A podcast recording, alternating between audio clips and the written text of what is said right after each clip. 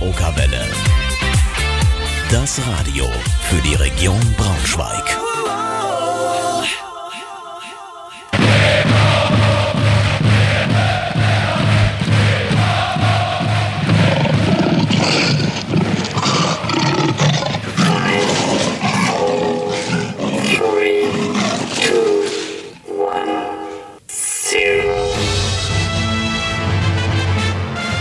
Damit hallo und herzlich willkommen zu Eintracht Intim, eurer Eintracht Fußballshow hier auf Radio Okerwelle. Heute mit der 272. Ausgabe.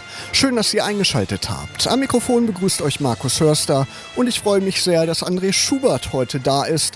Wie, wie ihr alle wisst, der Cheftrainer der Braunschweiger Eintracht.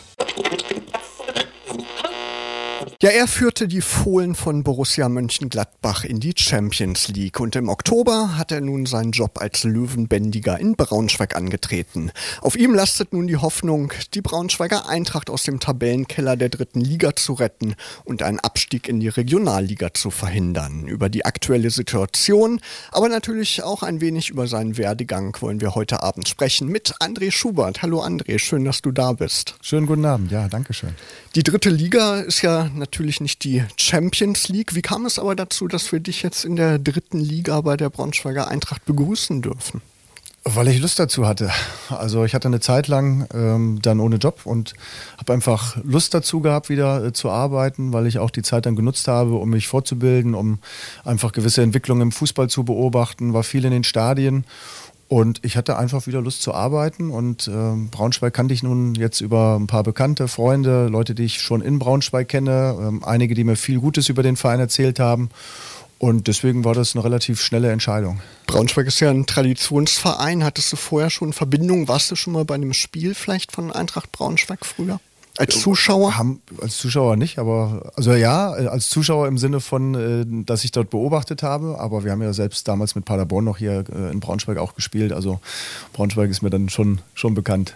Reizt einen das vielleicht auch als Trainer, wenn man eine Mannschaft in so einer Situation äh, übernimmt, so eine Mannschaft wieder zu pushen? Ist das auch eine gute Herausforderung so als Trainer? Also jeder Verein, jeder neue Verein ist natürlich eine Herausforderung und irgendwie wäre es ja ziemlich traurig, wenn ich einen Job annehmen würde und es würde mich nicht reizen, dann hätte ich ja irgendwas falsch gemacht. Ja, klar. Nein, natürlich habe ich Lust darauf gehabt und habe mir die Situation angeschaut, die natürlich eine schwierige war und sicherlich gab es eine ganze Reihe Dinge, die so auf den ersten Blick nicht zu erkennen waren, das muss ich schon zugeben. Von daher hat sich es ein bisschen schwerer herausgestellt, als ich das am Anfang gedacht habe. Aber es ist einfach auch eine interessante Aufgabe. Es sind sehr, sehr gute Möglichkeiten. Wir müssen jetzt dafür sorgen, dass wir die Voraussetzungen dafür schaffen, dass wir irgendwann diese Möglichkeiten auch wieder besser nutzen können. Jetzt aktuell müssen wir erstmal sehen, dass wir die Liga halten. Das ist das Wichtigste. Du warst ja in der Hinrunde natürlich nicht dabei und bist im Oktober dann zum Ende der Hinrunde zu der Eintracht gekommen. Woran lag es so aus deiner Sicht, aus deiner beobachtenden Sicht, dass es zu Beginn der Saison so schleppend anlief? Wie immer im Leben sind es meistens äh, ganz viele Gründe, die da zusammenkommen, viele kleine Mosaiksteine, die einfach nicht zusammengepasst haben. Und ja, im Nachhinein kann man da immer äh, klug daherreden. Äh, ich möchte da jetzt auch nicht mehr so tief in die Analyse gehen. Letztendlich wird auch alles irgendwie, was man sagt, immer wieder als Vorwurf an jemanden dann wahrgenommen, der, der vorher auch gearbeitet hat. Alle haben das nach bestem Wissen und Gewissen gemacht. Ich denke einfach, dass nach einer sehr, sehr langen, erfolgreichen Zeit, die letzten zwei Jahre schon äh, ein kleiner Dämpfer waren, auch für die Fans, die Stimmung insgesamt ziemlich down war und es in der Situation nicht so leicht war, dann wieder so eine gewisse Euphorie zu entfachen. Das war sicherlich dann der Versuch im Sommer mit einer Zusammenstellung einer neuen Mannschaft, auch mit einer Ausgabe von bestimmten Zielen die aber die Mannschaft nicht erfüllen konnte. Die Situation war von Anfang an relativ schwierig. Es ist eine junge Mannschaft gewesen, die vielleicht auch so in der Kombination Spielertypen, Positionen, äh, ja, das, was man eigentlich auch umsetzen wollte in der dritten Liga, vielleicht auch problematisch war. Und ja, die Zusammensetzung, die Zusammenstellung hat einfach nicht optimal gepasst. Und dann ja, kommst du relativ schnell in ein negatives Fahrwasser und dort rauszukommen ist extrem schwierig und das ist eben leider nicht gelungen. Genau, jetzt läuft es wieder, wie wir gemerkt haben, zu Beginn des Jahres schon einige Siege jetzt einfahren können. Darüber sprechen wir gleich nochmal. Wir geben den Fans auch immer die Möglichkeit, Fragen zu stellen im Eintracht Fan Forum oder auf unserer Facebook-Seite können die Fragen stellen. Und Danny hat im Eintracht Fan Forum zu diesem Themenkomplex dir eine Frage gestellt. Herr Schubert, mich würde sehr interessieren, warum Sie diesen Job angenommen haben und wie haben Sie sich dann nach einigen Wochen gefühlt, nachdem der Start so richtig in die Hose Hose gegangen ist und Ihnen dann womöglich erst bewusst wurde, worauf Sie sich eingelassen haben. Sind Ihnen da ernsthafte Zweifel gekommen? Etwas ratlos haben Sie zum Teil schon gewirkt, schreibt Dani. Und wie kommen Sie mit der Doppelbelastung zurecht? Haben Sie auch mal ein bisschen Zeit für sich, so in der Freizeit? Das sind ja jetzt 3000 äh, Fragen zusammen, aber ich versuche sie alle nacheinander irgendwie zu beantworten. Also warum ich das gemacht habe, habe ich jetzt ja schon, glaube ich, äh, genau, äh, das du beantwortet. schon beantwortet. Und ja, ich weiß jetzt nicht, also ich war jetzt nicht ratlos oder ähnliches, sondern ich habe einfach die Problematik gesehen und versucht daran zu arbeiten, so gut es halt ging. Ich denke da, dass wir in der Hinrunde schon gegen Ende, gerade so in den November, Dezember-Monat, dann versucht haben, ein paar Dinge zu korrigieren, auch Entscheidungen zu treffen, die dann nicht leicht waren, weil äh, auch was Spieler anbetrifft, das schnell dann in so eine Richtung geht, dass irgendwie Schuldige ausgemacht werden. Das darf man so halt nicht sehen, aber es gab halt Entscheidungen, die wir treffen mussten im Sinne der, der Mannschaft. Und dann war uns relativ schnell klar, was wir auch machen müssen, haben das versucht jetzt in der Winterpause umzusetzen und versuchen da jetzt eben in dieser schwierigen Situation die äh, Klasse zu halten. Aber also da habe ich schon ganz andere Situationen im Fußball und im Leben erlebt, ähm, die man da versuchen muss zu lösen. Und das war, das war jetzt noch nicht so das Schlimmste. Ist, glaube ich, alles machbar. Und man merkt das ja auch am Tabellenplatz. Ihr seid Vorletzter gerade, fünf Punkte Puffer, habt dann jetzt bis zum letzten Tabellenplatz drei Punkte, sind es noch bis zum rettenden Ufer. Das stimmt doch auf jeden Fall, denke ich mal, die ganze Mannschaft auch optimistisch, oder? Nö. Nicht? Nö, das, weil es völlig egal ist momentan. Ja. Also Tabelle spielt momentan überhaupt keine Rolle. Wir haben ja vor drei, vier Wochen schon gewusst, dass wir die Tabelle in den nächsten paar Wochen auch nicht ändern können. Und letztendlich ist auch egal im Moment, wer gegen wen, wo, wie spielt. Das ist nicht entscheidend. Entscheidend ist für uns, dass wir damit rechnen, dass wir am Ende der Saison 44 bis 45 Punkte brauchen. Die müssen wir holen in den zur Verfügung stehenden Spielen. Was alle anderen machen und wann wir an welchem Spieltag auf welchem Tabellenplatz stehen, das ist völlig egal. Wichtig ist, dass wir am allerletzten Spieltag vier Mannschaften hinter uns lassen. Klar. Und das ist das Entscheidende. Deswegen ist im Moment Tabelle für die Medien natürlich immer interessant, auch für Fans, die dann immer durch die Emotionalität, die alle natürlich mitbringen, dann jedes Wochenende wieder gucken, sind wir wieder weiter vorgerückt oder sind wir abgefallen oder wie viele Punkte sind es jetzt. Das ist ein lustiges Spiel für alle, das ist auch okay, aber für uns jetzt eben nicht entscheidend, weil wir wissen, dass wir von den restlichen Spielen nicht alle gewinnen werden. Es wird Spiele geben, da verlieren wir mal, es wird dann wieder ein Wochenende geben, da gewinnen wir und alle anderen verlieren. So wird das bis zum Saisonende sein. Wichtig ist, dass wir so den Plan, den, den wir verfolgen, durchziehen, dass wir da konsequent sind und eben, wie gesagt, so viele Punkte holen, dass wir am letzten Spieltag vier Mannschaften hinter uns lassen. Klar, natürlich zählt die Tabelle dann am Saisonende, aber wie wichtig ist äh, so erfolgreich in die Rückrunde oder die Rückrunde startete ja schon im Dezember, aber das erste Spiel des Jahres gegen Hansa Rostock habt ihr ja gleich zu Hause 2-0 gewonnen. Wie wichtig war dieser Sieg für die mentale Situation auch der Spieler? Oder für dich auch? Ja, für mich persönlich, klar, also für uns alle wichtig. Ich ähm, glaube, das ist jetzt, gehöre ja genauso zum, zum, äh, zur Mannschaft, zum Verein, äh, wie alle anderen auch. Und deswegen äh, sehe ich da jetzt irgendwie keinen großen Unterschied. Wir alle hängen da dran und wollen alle gerne das Optimale erreichen. Und Dementsprechend ist es natürlich wichtig gewesen, dass wir äh, gut in die Rückrunde starten, mit einem Erfolgserlebnis möglichst, natürlich möglichst auch mit einem Heimsieg. Aber auch wenn wir dann das Spiel jetzt nicht gewonnen hätten, hätte das nicht geheißen, dass wir jetzt abgestiegen wären.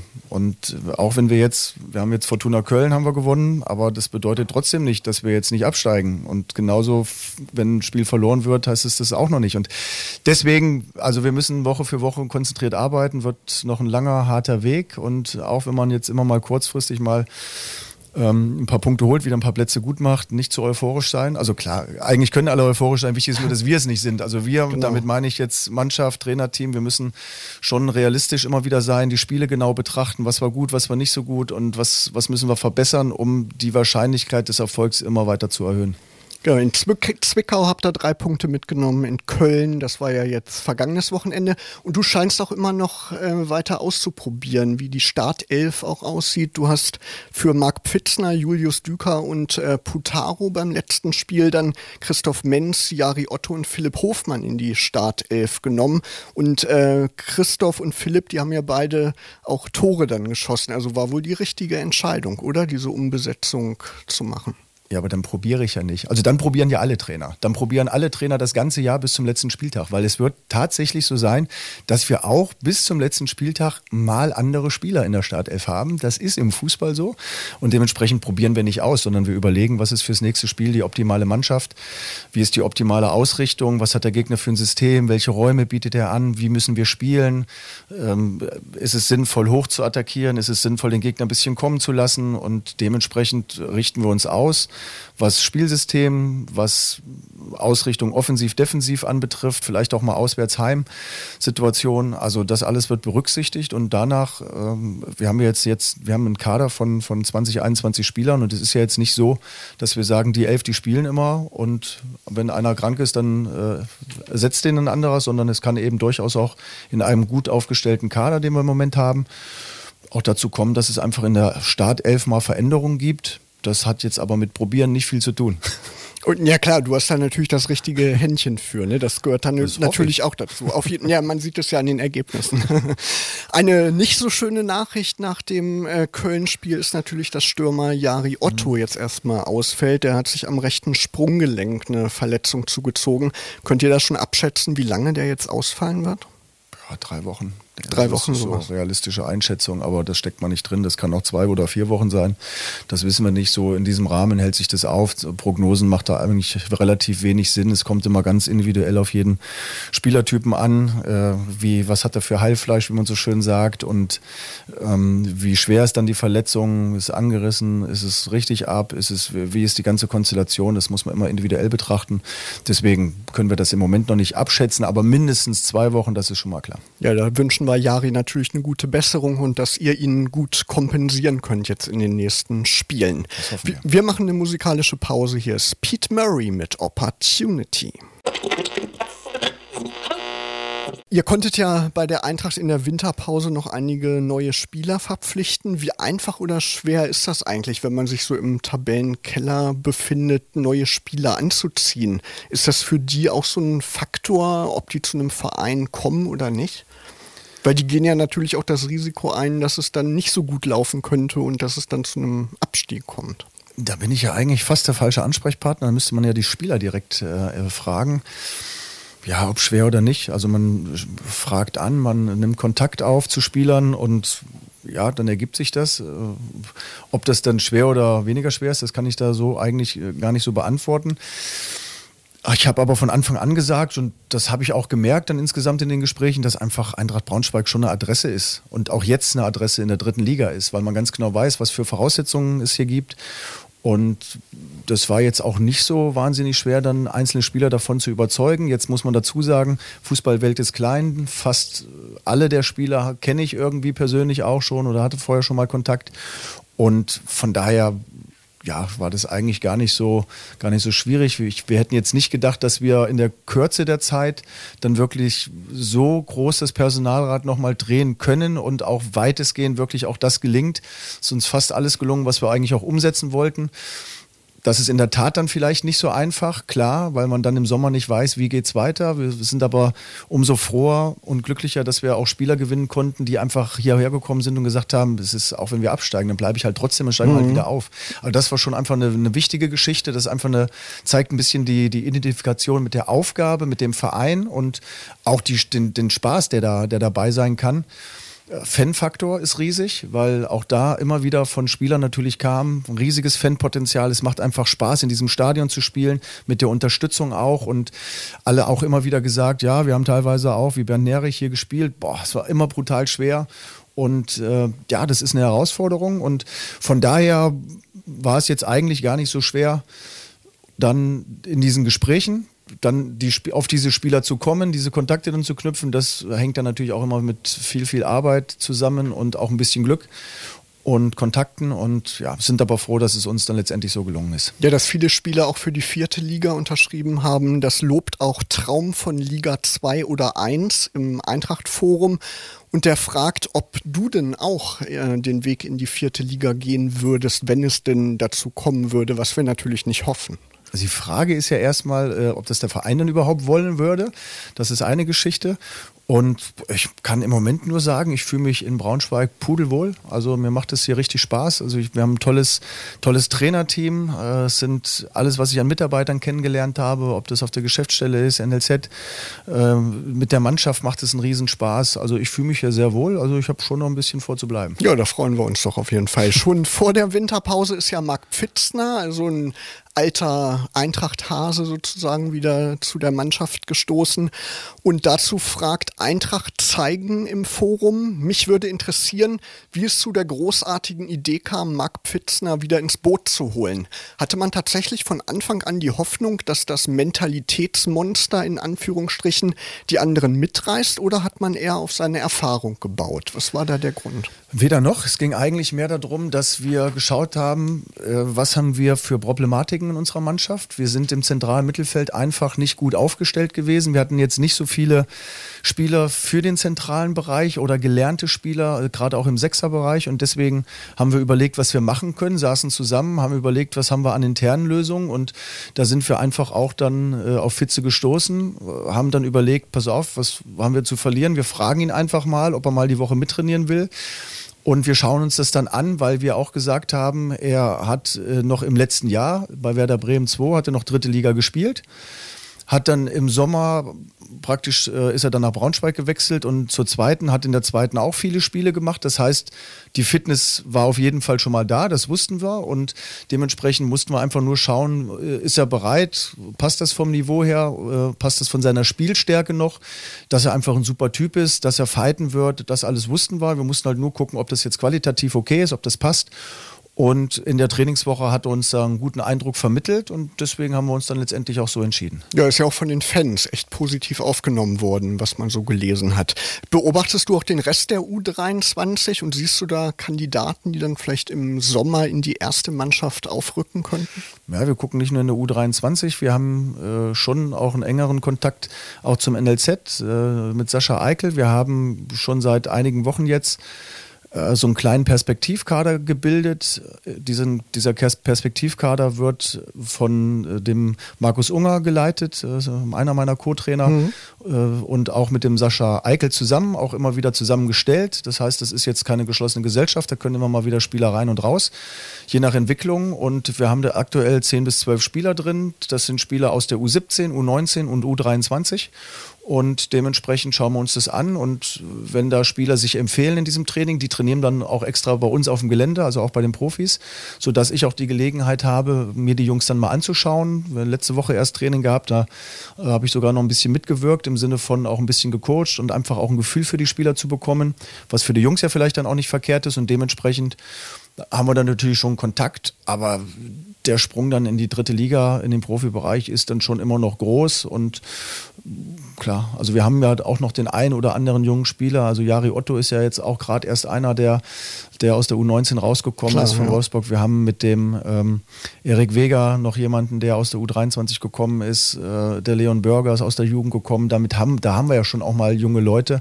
Und dass die Mischung irgendwo passen muss und dass die, die Qualität dann letztendlich die Entwicklung passen muss, das wissen wir. Dementsprechend haben wir schon den einen oder anderen jungen Spieler, der da in Frage kommen könnte, aber der, der Sprung, der wird dann auch sukzessive erst stattfinden. Das ist nicht so einfach, dass man da so einmal kommt und dann ist man drin, sondern das dauert ein paar Tage. Ja, wir sind auf jeden Fall gespannt. Du hast das Training angesprochen. An was arbeitet ihr jetzt im Training am meisten? Wo siehst du das größte Verbesserungspotenzial? Äh, an unserer Spielidee. Also wir haben eine Idee, wie wir das machen, wenn der Gegner den Ball hat. Wir haben eine Idee, wie wir es machen, wenn wir den Ball haben und das angepasst an den Gegner, je nachdem, wie der Gegner eben auch spielt, wie der das bekämpfen will, was wir machen. So ist ja das. Das ist das Komplizierteste am Fußball ist ja meistens irgendwie der Gegner. Äh, da müssen wir uns darauf einstellen und dann versuchen wir natürlich daran auch immer wieder Woche für Woche zu arbeiten. Ob wir das hinbekommen oder nicht in den Spielen, äh, das sehen wir dann, woran es liegt. Das wird analysiert und versuchen wir in der nächsten Trainingswoche dann eben wieder erneut zu bearbeiten. Also da gibt es jetzt eine Vielzahl von Schwerpunkten. Äh, wir arbeiten da viel an Prinzipien. Also es geht bei uns immer um gewisse Spielprinzipien.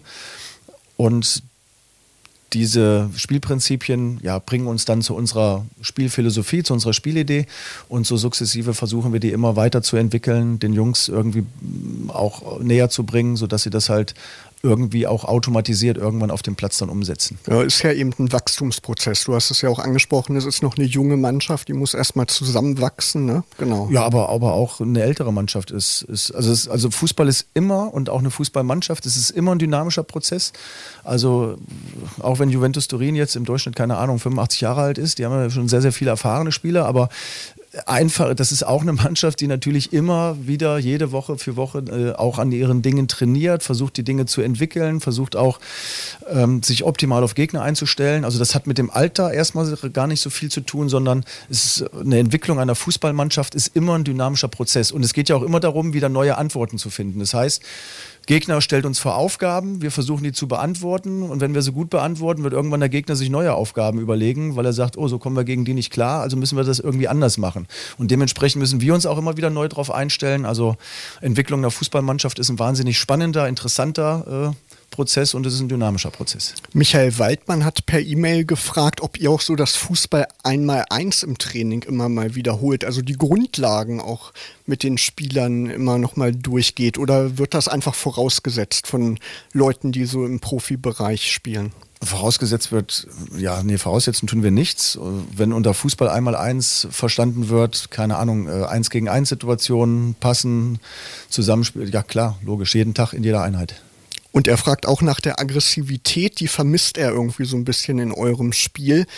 Äh, ist das so ein Faktor, der wichtig ist oder ist Aggressivität gar nicht so entscheidend? Ist sehr wichtig weiß aber jetzt nicht, warum er die irgendwie vermisst. Also ich vermisse sie nicht. Also ich finde, dass wir da sehr aggressiv auch spielen und im Zweikampf auch uns gut behaupten.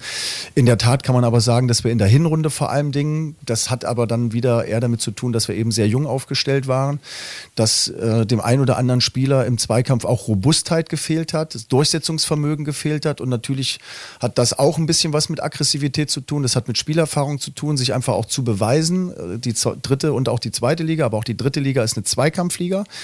Und äh, ja, da musst du schon bestehen. Und gerade junge Spieler, das hat man jetzt auch in den Spielen gesehen, Leon Bürger, Jari Otto bringen super Voraussetzungen mit. Aber wenn es ins Eins gegen Eins geht, wenn es wirklich in Duelle Schulter an Schulter, Körper gegen Körper geht, dann haben sie da schon auch noch Defizite, da müssen sie halt dran arbeiten. Ähm, wenn das gemeint ist, klar, das kann ich nachvollziehen, aber wir haben da jetzt ja schon, glaube ich, in der Winterpause ähm, versucht, uns ein bisschen zu verändern mit Spielern, die diese Qualitäten eben auch mitbringen und also wenn ich jetzt, wenn ich jetzt Förstner sehe, Nerich sehe oder so, oder Fitze oder Benny sehe, dann Hoffi, weiß ich nicht. Also Aggressivität fehlt mir da nicht. Okay, wir sind auf jeden Fall guter Dinge. Und eine andere Frage, die noch öfter kam, unter anderem hat Bergischer Löwe das im Forum geschrieben oder auch Thomas Werra per E-Mail. Bei dem letzten Spiel hat man ja auch gesehen, in der ersten Hälfte ist nicht so viel passiert und dann ging es in der zweiten Halbzeit so richtig los. Dann kam ja der Gegentreffer in Köln und dann habt ihr ja voll aufgedreht und habt dann ja noch drei Tore gemacht. Liegt das am Gegner, dass ihr in der ersten Halbzeit oft so ein bisschen braucht, um rein reinzukommen oder woran liegt das? Das liegt teilweise an Entwicklung von Spielen, an äh, wie, das, wie, du, wie du insgesamt reinkommst, was für Spielsituationen sind hat unheimlich viel, das ist Fußball immer so, Fußball geht es unheimlich viel auch über den Kopf. Ähm, klar, es ist nicht einfach, wenn du unter Druck stehst, dann noch gerade auswärts äh, spielst, dann kannst du jetzt nicht erwarten und ich kann mir auch nicht vorstellen, dass die meisten das irgendwie erwarten, dass wir, egal wo wir hinkommen, jetzt irgendwie die Gegner durch die Stadien schießen. Das funktioniert nicht. Wir sind äh, in einer Abstiegssituation. Dann weißt du von vornherein, du darfst erstmal wenig Fehler machen. Du darfst nicht äh, von vornherein auf Teufel komm raus nach vorne stürmen, weil das hast du nämlich ganz schnell zwei drin, ist das Thema durch. Also du musst auch ein bisschen die Nerven bewahren und dementsprechend, äh, gerade wenn du auswärts spielst, bist, also wir sind gerade auswärts nicht für die Unterhaltung zuständig. Also das, da sehe ich immer die Heimmannschaft vor allem in der Pflicht und ähm, vor allen Dingen haben wir jetzt auch in, in, in, bei, der, bei Fortuna Köln, haben wir erstmal gut gestanden defensiv, haben auch wenn wir nicht gut ins Spiel gekommen sind, aber relativ wenig Torchancen zugelassen. Das war in Zwickau auch so. Und wir wissen auch, dass wir in der zweiten Halbzeit immer noch mal nachlegen können, weil wir konditionell wirklich in der Top-Verfassung sind und das haben wir in beiden Spielen gesehen, haben wir auch in Zwickau gesehen, dass wir, ähm, dass wir hinten heraus einfach auch mehr Luft hatten. Dann muss man sehen, wir haben in der, in, bei Fortuna Köln in der ersten Halbzeit einfach ein paar Dinge nicht richtig gemacht. Also wir haben beispielsweise, will es jetzt nicht zu taktisch machen, aber wenn wir äh, pressen wollten, wenn wir hoch attackieren wollten, dann musste natürlich als Mannschaft sehr kompakt sein und auch nachrücken. Da stand unsere Defensive, unsere Kette hinten einfach zu tief. Dann wurden die Lücken zu groß. Wir konnten, die Pressingzone war zu groß und dadurch haben wir nicht Druck entwickeln können. Der Gegner hat uns da ausgespielt. Und das war zum Beispiel ein Grund, was diese Situation anbetraf. Das haben wir dann ein bisschen besprochen. Äh, auch heute war nochmal Videoanalyse vom Spiel, haben das auch nochmal angesprochen. Das versuchen wir dann wieder besser zu machen und trainieren wir natürlich entsprechend.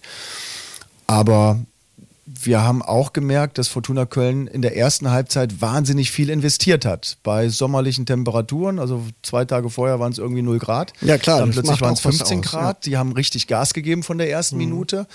Und dann haben wir erstmal die Priorität oder die Jungs auf dem Feld merken das ja dann auch und sagen, okay, jetzt müssen wir erstmal dagegenhalten, kompakt sein und dürfen nicht so viel zulassen. Und hinten heraus haben wir vielleicht auch ein bisschen mehr Luft wieder. Und ja, das hat sich ja dann auch so gezeigt. Also deswegen, es wird nicht so sein, dass wir aufs Feld gehen, nach 25 Minuten steht es 4-0 und sie sagen, oh, super Spiel heute das wird nicht die, das, das wird nicht so einfach so funktionieren, sondern wir müssen wirklich immer ins Limit gehen, Gegner bekämpfen mit allem, was wir haben und schauen, dass wir dann auch zuschlagen, wenn es möglich ist. Ja, ist ja auch toll, dass ihr euch habt nicht aus der Ruhe bringen lassen durch diesen Führungstreffer der Kölner. Das war schön zu sehen. Ähm, motivierst du die Spieler dann in irgendeiner Form in der Kabine? Wie sprichst du mit den Spielern dann, wenn es jetzt vielleicht so wie bei dem Köln-Spiel zur Halbzeit 0-0 steht? Was sagt man dann so den Spielern? In der Halbzeit sprechen wir darüber, was wir gut gemacht haben und was wir nicht so gut gemacht haben und versuchen den Jungs hilfreiche Kommentare und äh, ähm, Hinweise mit an die Hand zu geben.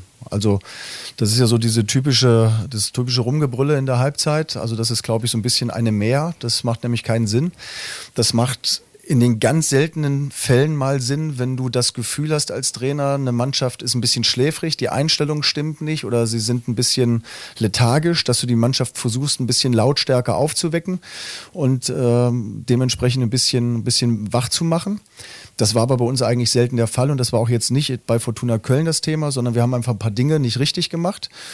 Das haben wir von draußen beobachtet und haben versucht, dann den Jungs mit zwei, drei Hinweisen zu sagen, wie wir das vielleicht in der zweiten Halbzeit besser hinkriegen können. Also es geht um eine sachliche Analyse. Du hast sowieso nicht viel Zeit, 15 Minuten. Ersten vier Minuten, fünf Minuten kannst du vergessen, weil dann kommen erstmal alle rein, kurz beruhigen, was trinken, runterkommen, aufnahmefähig sein. Dann hast du vielleicht noch vier, fünf Minuten Zeit, in denen du halt zwei, drei Punkte ansprichst. Und das war's auch schon. Und dann musst du schon wieder dich sammeln, fertig machen und wieder rausgehen. Deswegen ähm, Klar, ganz sachliche Analyse in der Halbzeit und Mehr, mehr ist es nicht. Du hast Sport und Germanistik auf Lehramt studiert. Hilft dir dieser pädagogische Background auch im Umgang mit den Spielern?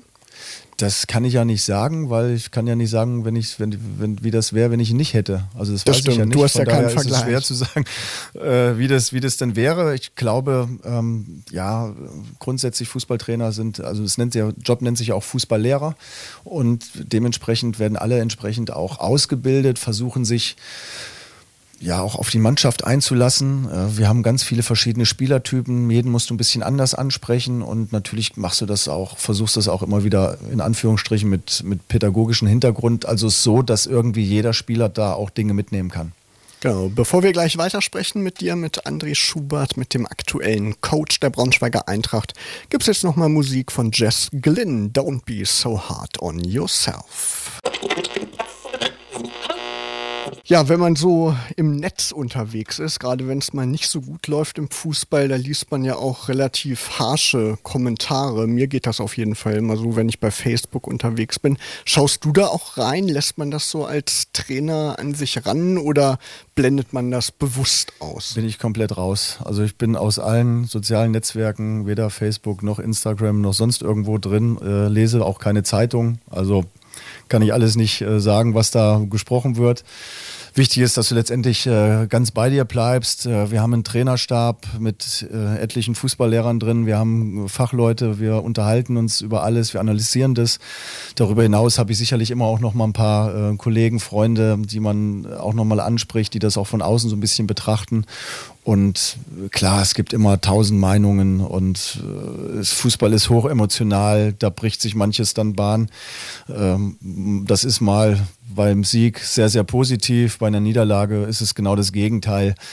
Das ist beim Fußball so, das ist auch super, dass es so ist, davon lebt ja der, der Sport ja, auch, klar. aber wir als Verantwortliche, da müssen wir uns uns ein bisschen von frei machen und uns auf das konzentrieren, was wir halt auch machen. Genau, dann könnt ihr fokussiert arbeiten eben. Du hast schon gesagt, bei, bei der Eintracht gefällt es dir sehr gut. Wie gefällt es dir in Braunschweig als Stadt?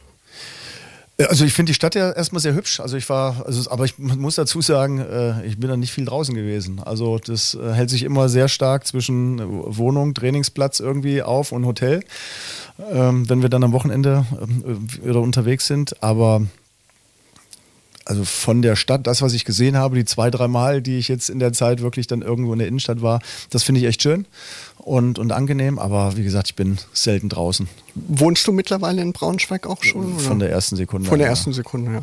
Unternehmt ihr als Mannschaftskollegen auch mal was zusammen in der Freizeit? Du hast ja gesagt, so oft bist du noch nicht rausgekommen, aber ist da vielleicht auch was geplant oder? Es ist in der Tat einfach sehr, sehr wenig Zeit. Ja. Also wir haben, also eigentlich geht das es geht immer morgens los, dann arbeiten wir in der Regel bis abends durch.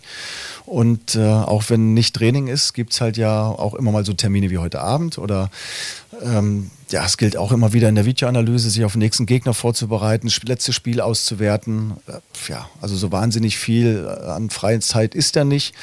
Wenn dann irgendwie mal ich so irgendwie mal ein paar Stunden habe, dann versuche ich ein bisschen Sport zu machen. Äh, da habe ich jetzt auch schon hier jemanden gefunden in Braunschweig, mit dem ich dann auch hin und wieder mal Tennis spielen kann. Ja, das ist doch schön. Sodass ich mir dich da ein bisschen abschalten kann. Das passt also sehr gut, aber ja, es ist eigentlich relativ selten Zeit dafür. Genau, es ist aber, glaube ich, auch wichtig, dass man auch außerhalb der Fußballwelt so Kontakte pflegt und um mal abzuschalten. Ne? Das ist ja auch ganz wichtig. Freunde ne? und Familie spielen immer eine genau. wichtige Rolle. Man kann ja nicht immer nur an die Arbeit denken. Ne? Das ist ja in jedem Bereich so. Äh, welcher Trainer hat dich in deiner Laufbahn äh, besonders geprägt? Hattest du so ein Vorbild, so möchte ich mal werden als Trainer? Nein, das macht auch relativ wenig Sinn, weil jeder individuell ist und jeder ganz besondere, eine ganz besondere Art und Weise mitbringt. Das kann man dann nicht kopieren.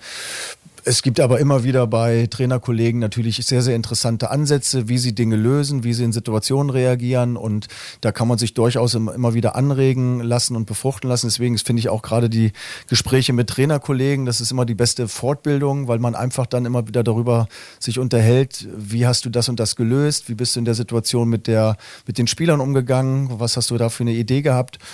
Und ja, das finde ich dann immer sehr interessant, aber jetzt irgendwie ein Idol oder sowas hatte ich jetzt nicht. Christian Flütmann ist ja als Co-Trainer mit an Bord, der ist kurz nach dir gekommen, war ja im Dezember bei uns zu Gast. Mhm. Den kennst du ja schon aus deiner Dortmunder Zeit. Wie, ich war nie in Dortmund, aber.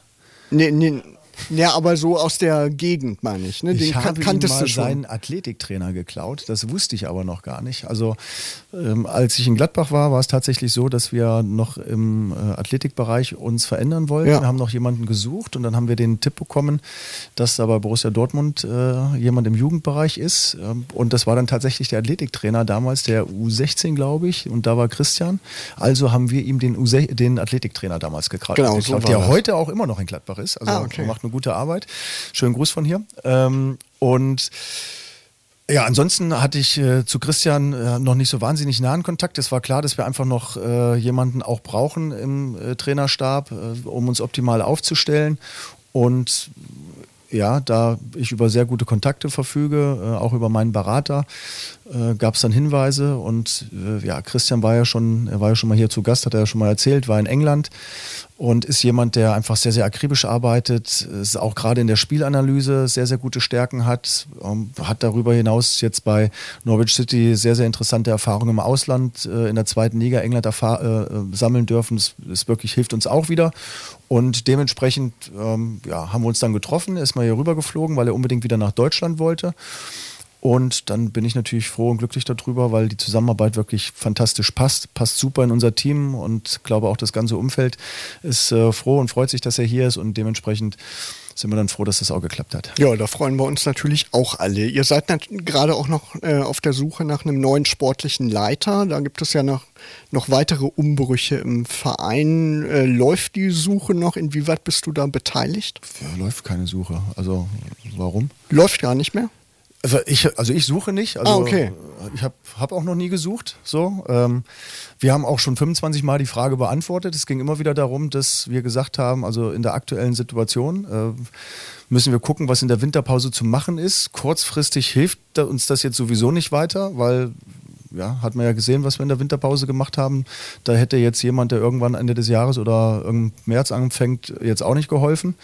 Und wir sind jetzt absolut in einer Situation, wo es, ja, wo es sehr, sehr schwierig ist, wo wir noch gar nicht wissen, wie es auch in der nächsten Saison aussieht. Wir kämpfen im Moment ums Überleben.